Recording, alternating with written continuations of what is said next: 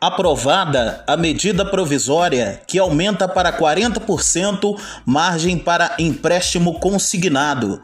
A Câmara dos Deputados aprovou nesta segunda-feira o projeto que aumenta para 40% até 31 de dezembro de 2021 a margem para contratação de empréstimos consignados por aposentados, pensionistas, servidores públicos e empregados da iniciativa privada.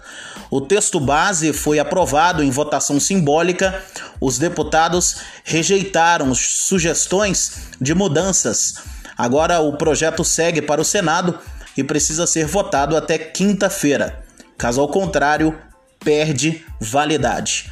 blogdobuião.com.br Aqui a notícia não para.